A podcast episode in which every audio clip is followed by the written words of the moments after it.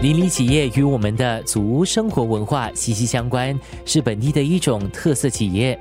五个社区发展理事会与人民协会在上个月宣布推出总值一亿三千万元的邻里购物券计划。根据早报报道，在不到一个月内，已经有超过一百万户家庭领取，使用的购物券金额超过了两千八百万元。生活加热点。今天的受访者，全国商联总会会长杨向明介绍了这项计划以及他如何推动邻里消费。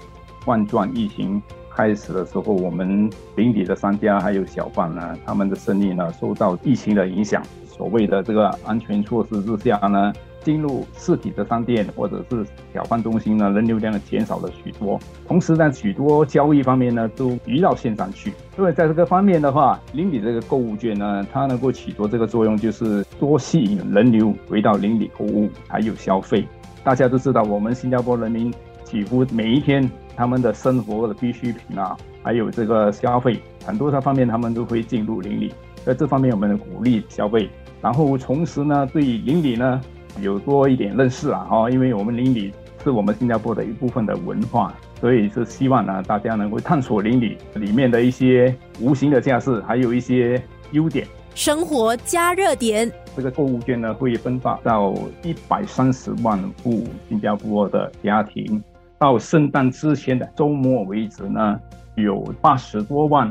新加坡的家庭已经兑换电子消费券，同时那个使用率方面呢也相当的不错，因为总共有一点三亿元的购物券。到目前为止呢，根据我们知道呢，相当多人已经开始用。哦，当然还有很多人已经拿到这个消费券呢，他们也要知道到哪里去消费嘛。所以社理会他们有设立一个网站，就是有列明那些。有参加这个计划的一些商家还有小贩，总共有一万多间呐。哦，像这个数目呢，也会在逐渐的增加，因为很多商家们他们陆陆续续呢都会加入这个计划里面去。所以目前为止呢，根据我们了解，大家的反应都非常好。生活加热点。这一次的购物券以数码的形式发放。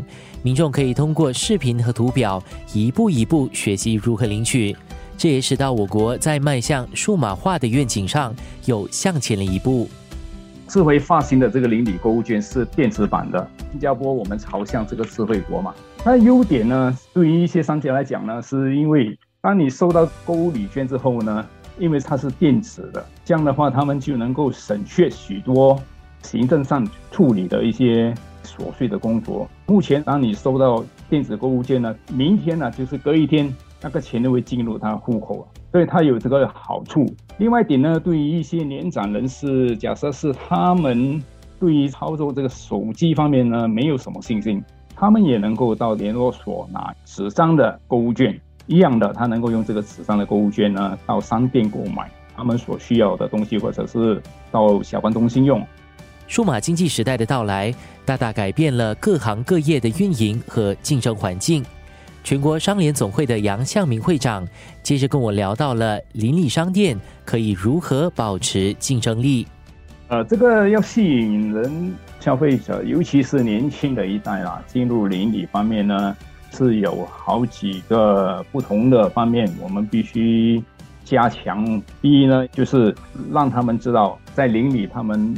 能够购买他们的生活一些服务，还有一些货品。另外一方面呢，在这个邻里方面呢，我们也必须加强这个橱窗的摆设、货物的摆设。另外一点呢，就是必须把他们所提供的一些服务或者是货品呢，尽量的在这个线上能够有一个曝光率。因为大家都知道，现在的年轻人当他们要购买。或者是要搜索一些服务的话，他们都会到网上去搜索。假设是他们能够把他这个服务还有货品放在网上，这个网店其实是非常的重要。生活加热点，一般上呢，在邻里的话，走动会比较自由啦，货物方面呢，价钱也会比较便宜。